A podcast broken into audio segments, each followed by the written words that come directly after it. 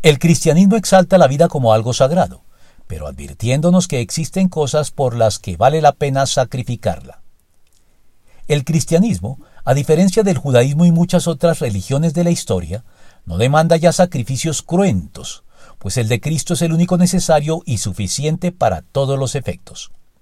Sin embargo, sí exige sacrificios en el sentido de tomar decisiones difíciles por las que debemos sacrificar proyectos, aspiraciones y afectos muy queridos a nuestros corazones y voluntades, debido a que no se ajustan a la moral bíblica y no encajan además en el propósito particular de Dios para nuestras vidas, conforme al aporte que estamos llamados a hacer a la causa de su reino.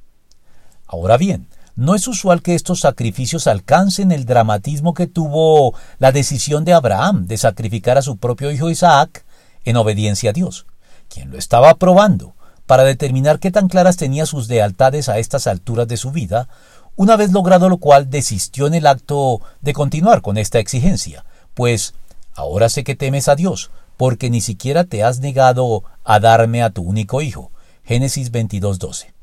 Sin embargo, eventualmente, y por causa de nuestra lealtad a Dios, podemos vernos confrontados con decisiones de este estilo, que sin involucrar ya sacrificios cruentos, sí son difíciles y dolorosas, al exigir de nosotros el sacrificio y la renuncia, si no a la vida en sentido absoluto, sí por lo menos a toda una opción de vida en particular, con sus respectivos afectos y relaciones, como lo planteó en su momento el Señor Jesucristo.